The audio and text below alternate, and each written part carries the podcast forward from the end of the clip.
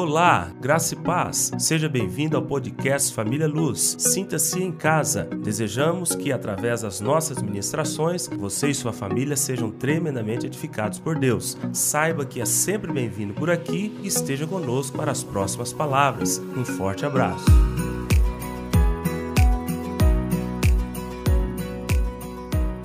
Então começamos uma série agora chamada Vencendo para Vencer baseado lá em Apocalipse 6, versículo 2, a última parte. O que nós vamos começar hoje, e eu não vou ter pressa, porque a revelação desta palavra é que faz a diferença entre uma igreja operosa e uma igreja descansada. A revelação dessa palavra vai fazer com que nós tenhamos membros que entendem porque devem trabalhar no reino, diferente de algumas pessoas que não tiveram revelação dessa palavra, que cruzam seus bracinhos e pensam que a única obra que ele fez e que deve fazer durante toda a sua vida é aceitar o Senhor Jesus como o Senhor e Salvador de sua vida. Se você tiver revelação dessa palavra, por isso eu preciso da sua máxima atenção, você vai compreender que você não precisa de um pastor te cutucando como você se fosse um, um animal empacado e que precisasse de cutucar para você fazer obra de Deus. Não, se você tiver revelação desta palavra, você vai estar procurando no reino de Deus qual é a sua habilidade, qual é a sua habilitação, por que Deus te salvou e aonde Deus está te colocando para que você possa desenvolver a sua potencialidade dada por Ele. Nós iremos falar sobre o reino e a visão dos vencedores. Uma coisa importante: tem pessoas dentro das igrejas que não conseguem explicar duas palavras no Novo Testamento. Porque se elas vieram de uma de uma teologia tradicional, vamos assim dizer, você vai ter dificuldade de responder sobre duas palavras que está no Novo Testamento e principalmente no livro de Apocalipse. É a palavra recompensa e a palavra galardão. Por quê, pastor? Porque as pessoas que não compreendem que o membro, depois de salvo, precisa ter obras, se ele não compreende que o membro tem que ter fazeres, obras, é, trabalhos feitos para Deus, ele pensa que somente o único trabalho dele foi ser salvo, ele não vai entender esta palavra recompensa e galardão, porque ele vai entender que a única recompensa que ele teve, o único galardão que ele teve foi a salvação, quando na realidade estas duas palavras nunca são usadas para salvação. Nós vamos ler é, três versículos aqui da Bíblia que aparentemente são contraditórios entre si. Vamos ler 1 Coríntios capítulo 3, e depois iremos para Efésios capítulo 2, porque aí vamos, já vamos caminhando para o final da Bíblia. Em 1 Coríntios capítulo 3, nós iremos ler do versículo 13 ao versículo de número 15. 1 Coríntios capítulo 3, versículo 13 a 15, que diz assim: Manifesta se tornará a obra de cada um, pois o dia, olha aí que a letra, como está escrito o dia aí, é com D maiúsculo, viu? Manifesta se tornará a obra de cada um, pois o dia, com D maiúsculo, a demonstrará. Porque está sendo revelada pelo fogo, e qual seja a obra de cada um, o próprio fogo o provará. Se permanecer a obra de alguém que sobre o fundamento edificou, este receberá galardão. Se a obra de alguém se queimar, sofrerá ele dano, mas esse mesmo será salvo, todavia, como que através do fogo. Bom, aí está se falando de obra e de galardão, de trabalho e de galardão, de vitória e de galardão, de trabalho e recompensa. Efésios capítulo 2, versículos 5 a 9. Efésios, carta de Paulo aos Efésios, capítulo 2, versículos 5 a 9. E estando nós mortos em nossos delitos, nos deu vida juntamente com Cristo. Pela graça sois salvos. E juntamente com Ele nos ressuscitou e nos fez sentar nos lugares celestiais em Cristo Jesus, para mostrar nos séculos vindouros a suprema riqueza da sua graça em bondade para conosco em Cristo Jesus. Porque pela graça sois salvos, mediante a fé. E isto não vem de vós, é dom de Deus, é presente de Deus. Não de obras, para que ninguém se glorie. Uau! Em, um, em uma referência da Bíblia, vemos o Senhor falando, usando Paulo para falar do valor das obras, e em outra referência, Deus está usando Paulo para falar que obras não têm valor nenhum. Em que esfera? Em que circunstância? Como que podemos entender isso? E a última referência para darmos início ao nosso estudo, Apocalipse capítulo 22. Apocalipse capítulo 22, iremos ler dois versículos. Versículo 12 e versículo de número 13. Diz assim: E eis que venho sem demora, e comigo está o galardão que tenho para retribuir a cada um segundo as suas obras. Eu sou o Alfa e o Ômega, o primeiro e o último, o princípio e o fim. Posso ver amém?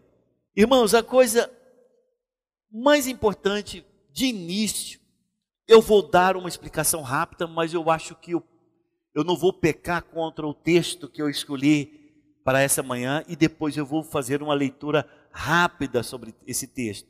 Mas é, é importante eu explicar para vocês, porque quando eu estiver ali no texto, você vai ver a minha explicação é, dentro do texto, tá ok?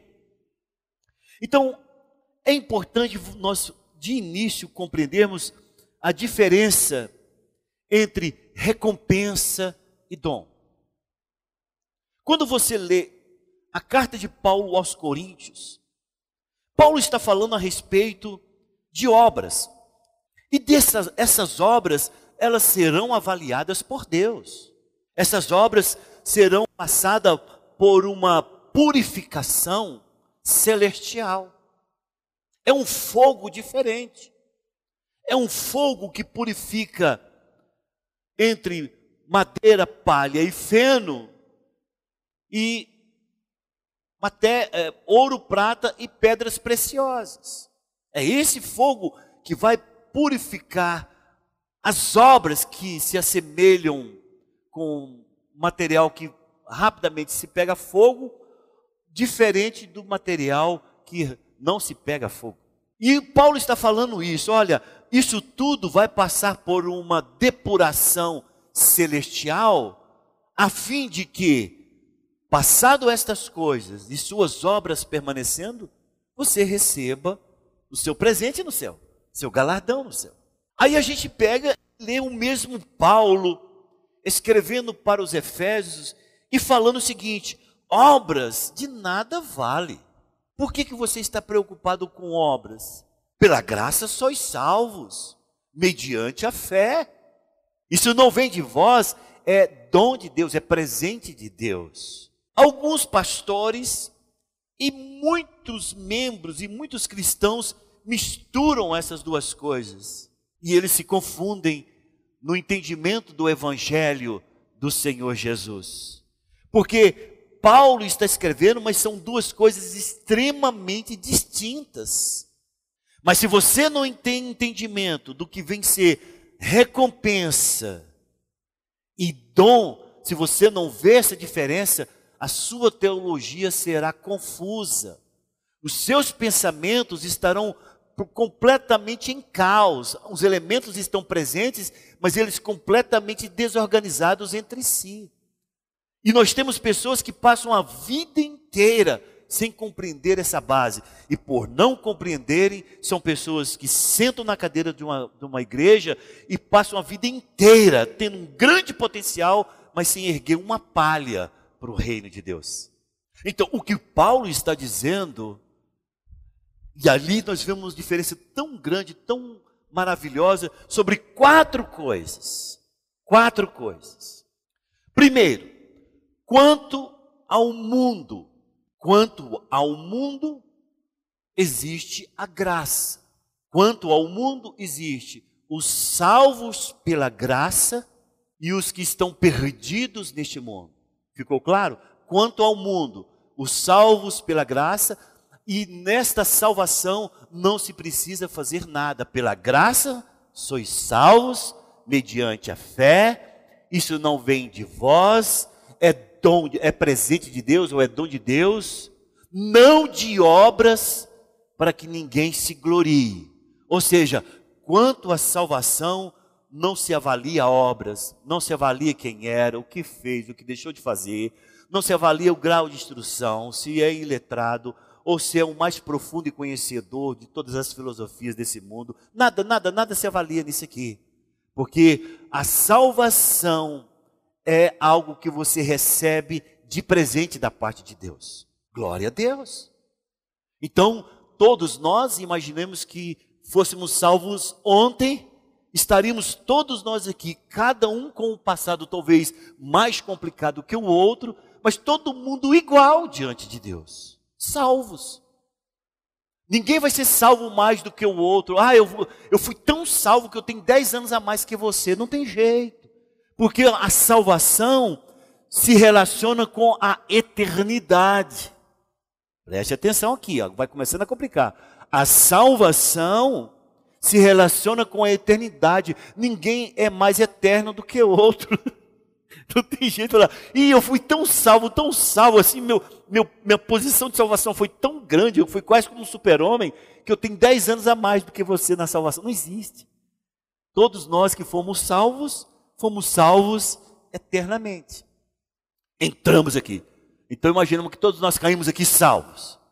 Agora, com relação aos salvos, nós temos os obedientes e desobedientes. Nós temos os fiéis e os carnais. Nós estamos falando de salvos. Nós temos aqueles que laboram na obra de Deus e os que são negligentes. Então, quanto aos que são salvos, nós teremos um grupo que receberá galardão e recompensa, e um grupo que serão punidos. Não podemos ser punidos, simplesmente deixarão de ganhar o galardão e a recompensa. Para esse aqui, esse grupo, em que se diferencia entre obedientes e desobedientes, leais e desleais, laboriosos e negligentes, há uma distinção entre a, a recompensa que você vai ganhar ou não na vinda do Senhor dos Exércitos quando buscar a sua igreja. Naquilo que nós lemos, quando o dia, e esse dia nós sabemos que se refere a mil anos em que o Senhor Jesus irá governar sobre a terra, conhecido como milênio. Pastor, quando que Paulo vai receber aquela coroa que ele viu? No milênio. Ele diz: Olha, completei a minha carreira, guardei a minha fé, já agora posso ver a coroa que está preparada para mim, não só para mim, mas para todos aqueles que vieram obedecer da maneira como nós fizemos naquele dia. Paulo viu, mas trabalhou muito, ele sabe que ele foi laborioso. Então é, é interessante porque quando você compreende que a tua salvação, ela te deu a porta de entrada para essa corrida, aí você se prontifica a correr.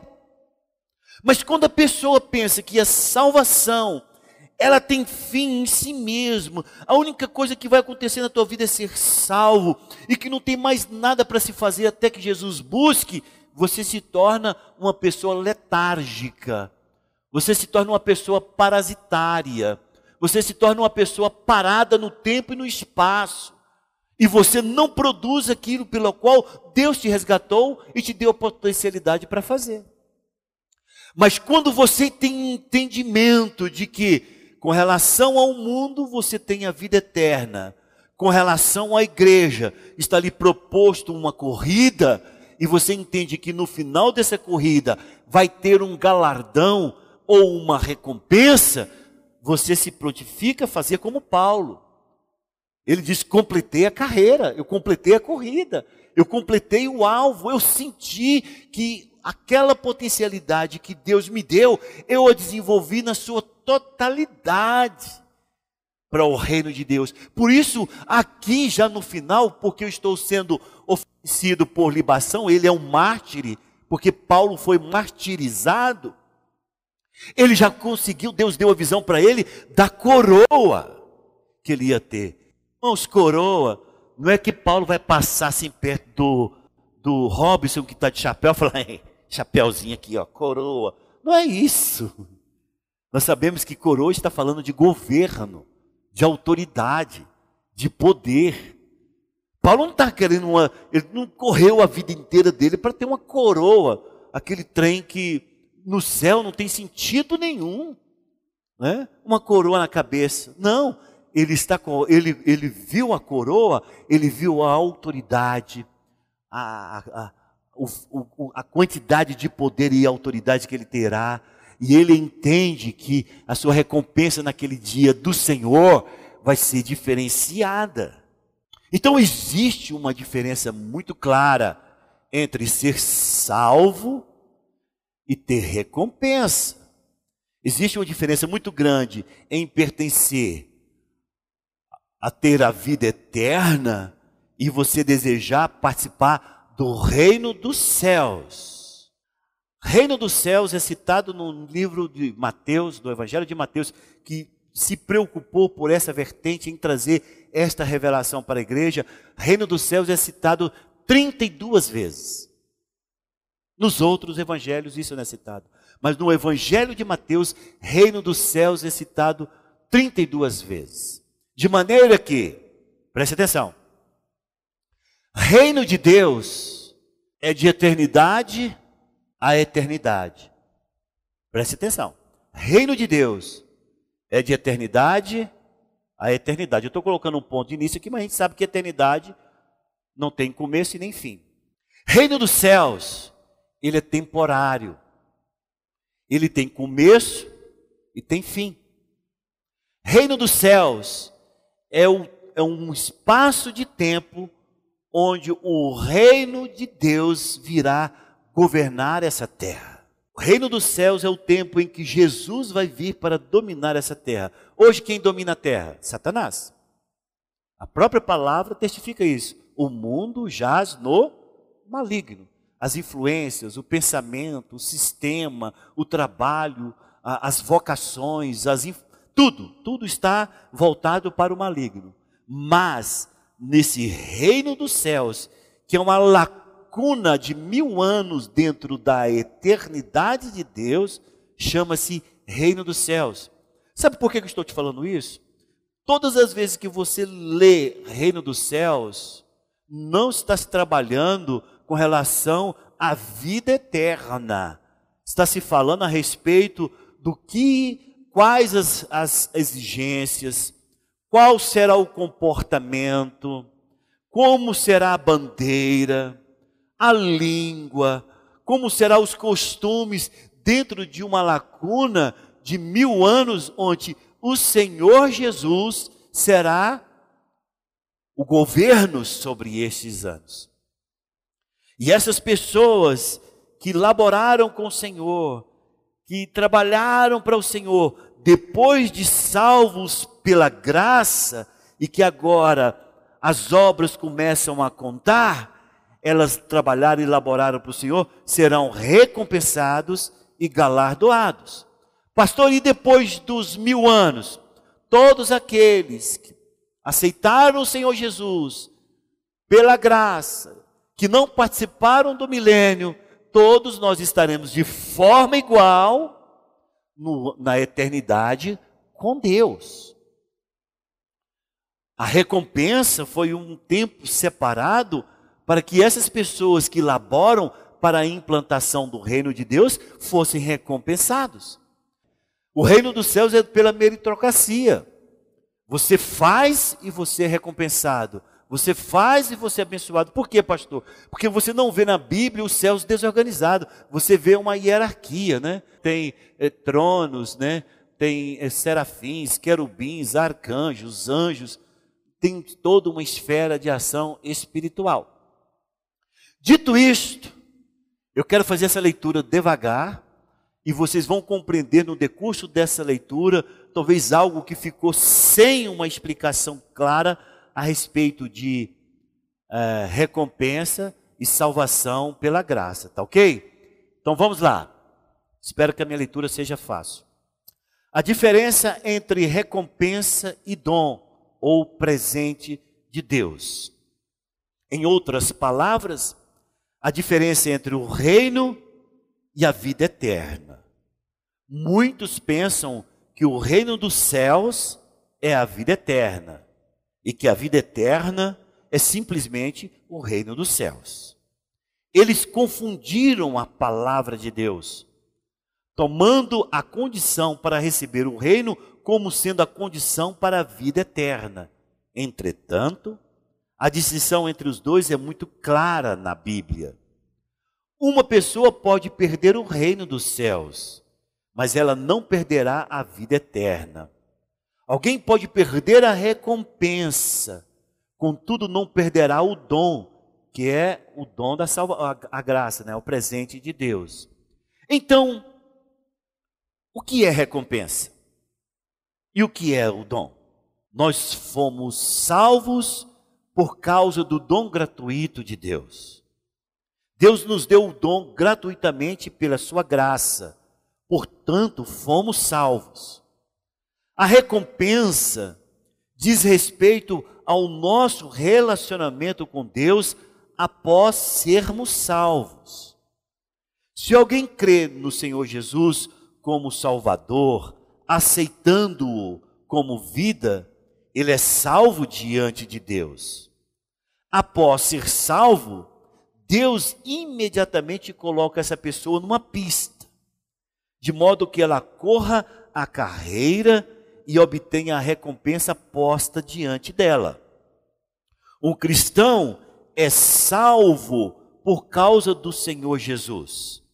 Após ser salvo, ele deve manifestar a vitória de Cristo pelo Espírito Santo dia a dia. Se fizer isto, então no fim da carreira, ele obterá a glória celestial e a recompensa celestial de Deus. Portanto, a salvação é o primeiro passo deste caminho, e a recompensa é o último passo. Quando alguém crê em Cristo, recebe o presente. Quando alguém segue a Cristo, recebe a recompensa. O presente é obtido por pela fé. E é para as pessoas do mundo. A recompensa é obtida por ser fiel e ter boas obras, e é para os cristãos.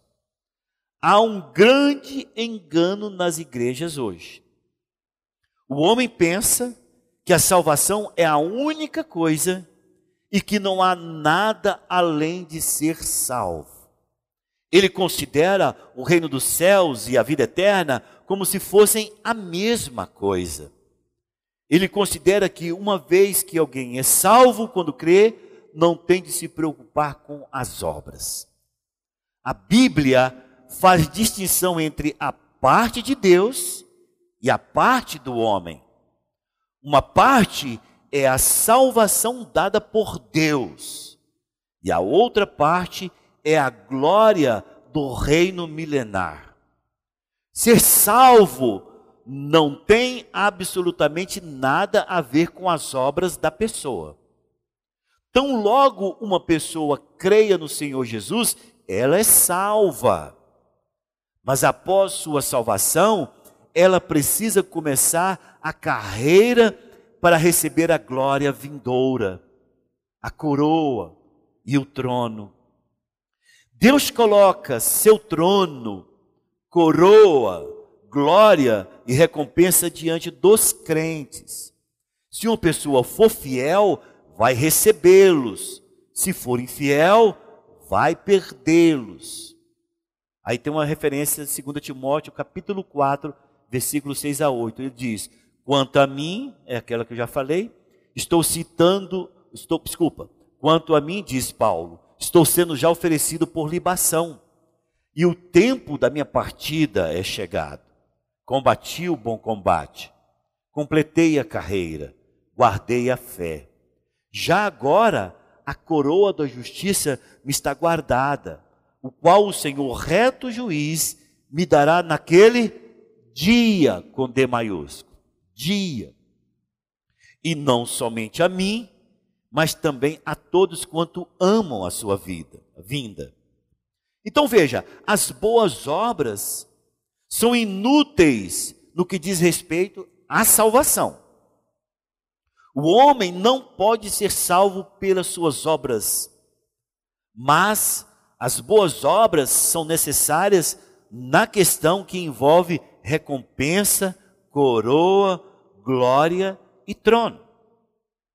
Deus não pode permitir que os homens sejam salvos pelas obras. Ele também não permitirá o homem ser recompensado sem obras. Deus só pode decidir sobre a salvação ou perdição do homem por meio do seu crer ou não no seu filho. Se você, te, se você tem ou não seu filho em si, determina a questão da vida eterna ou perdição. Se você tem ou não boas obras diante de Deus, determina a questão de receber recompensa e a glória. Em outras palavras, Deus nunca salvará uma pessoa por ela ter méritos. E Ele nunca recompensará alguém que não tenha méritos. O homem deve vir diante de Deus totalmente carente e sem méritos para que Deus o salve.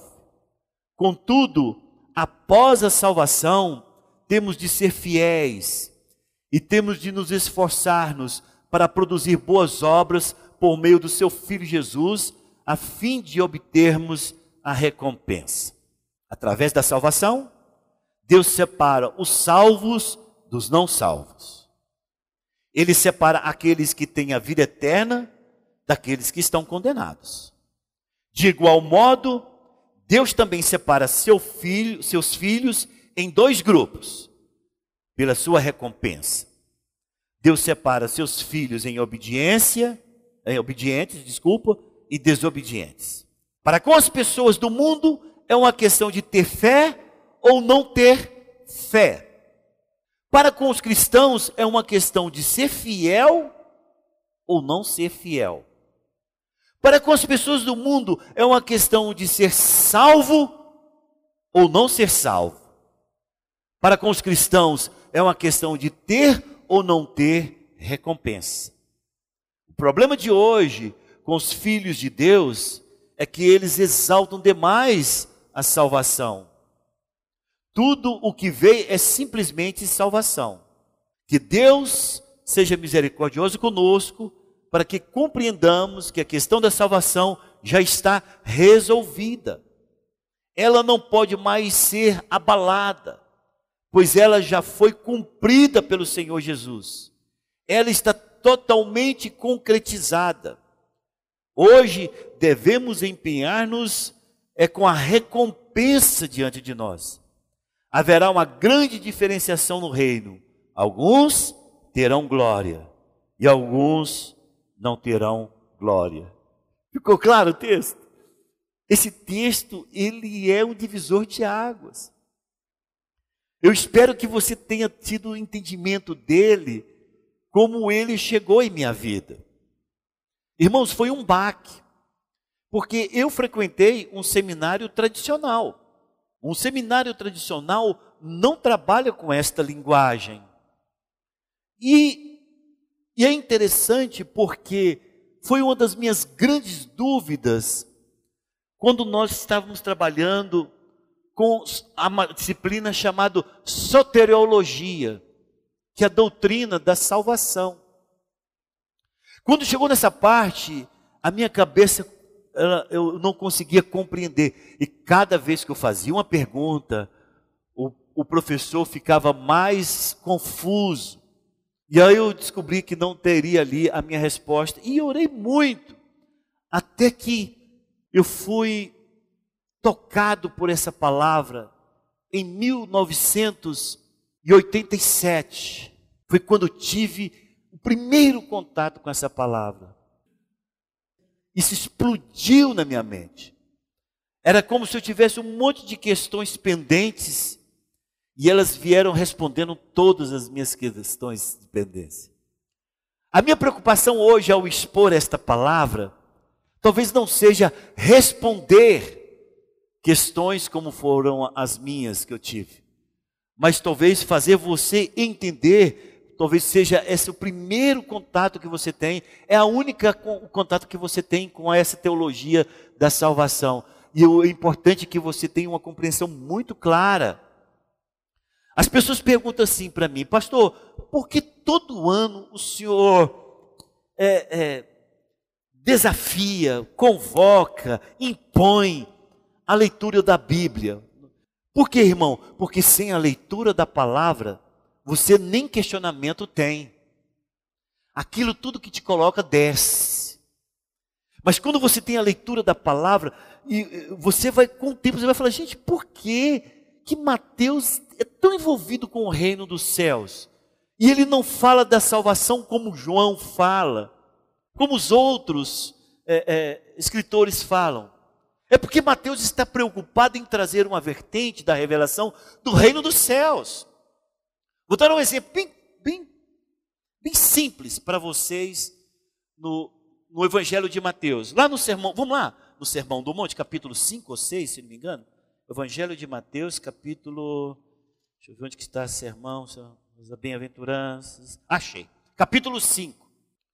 Olha o que diz aqui, vou pegar somente isso aqui e nós damos continuidade ao que nós estávamos falando. Bem-aventurado, é, Evangelho de Mateus, capítulo 5, versículo 3. Bem-aventurados os humildes de espírito, porque deles é o reino dos céus. Eu pergunto para todos nós que estamos aqui: existe uma exigência para ser salvo? Eu preciso ser humilde de espírito? Não, irmão. A única coisa que se pede para aquela pessoa ser salva é crer no Senhor Jesus. Creia no Senhor Jesus e será salvo.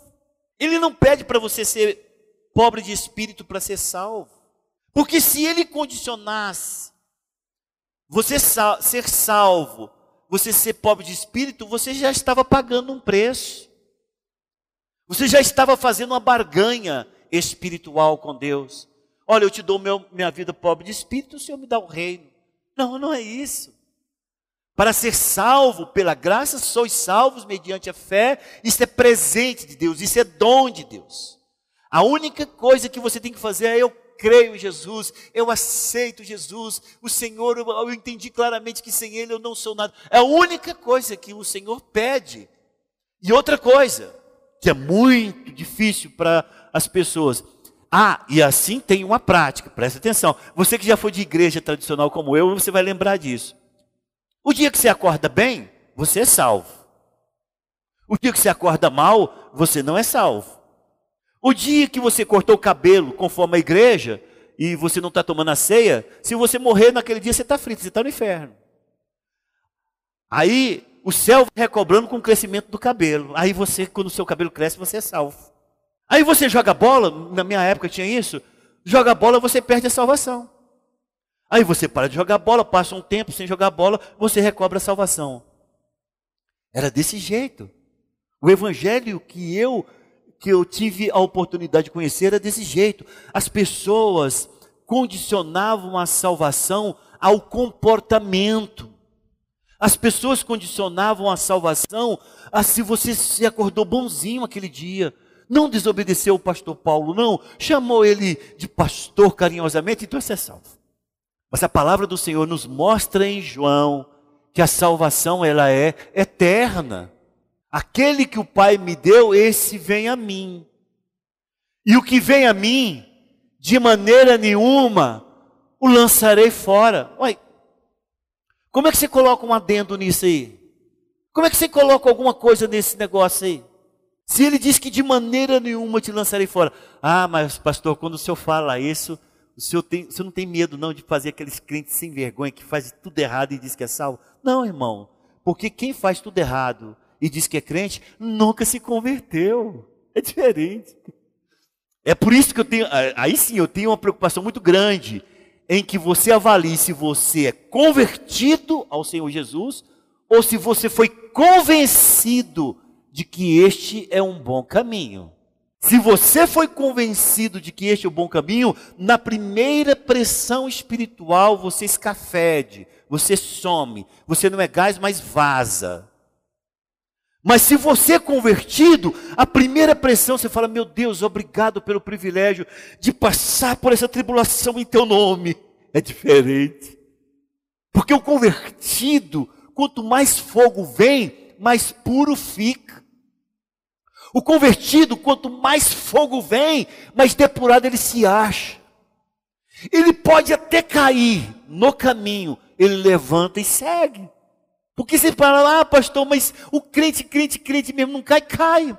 Mas ele não cai fora, ele cai dentro.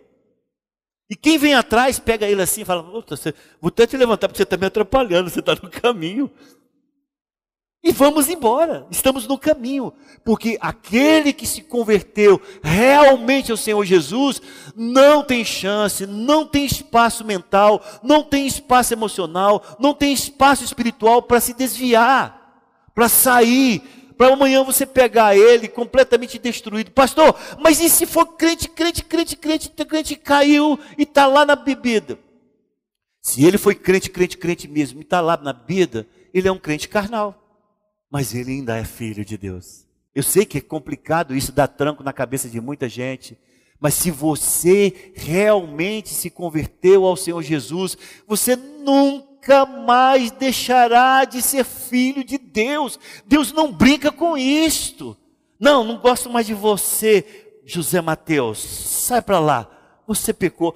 Deus não vai fazer isso não, meu. Pelo contrário, o Senhor vai mandar um monte de gente como se fosse o braço de Deus e puxar o José Mateus para perto.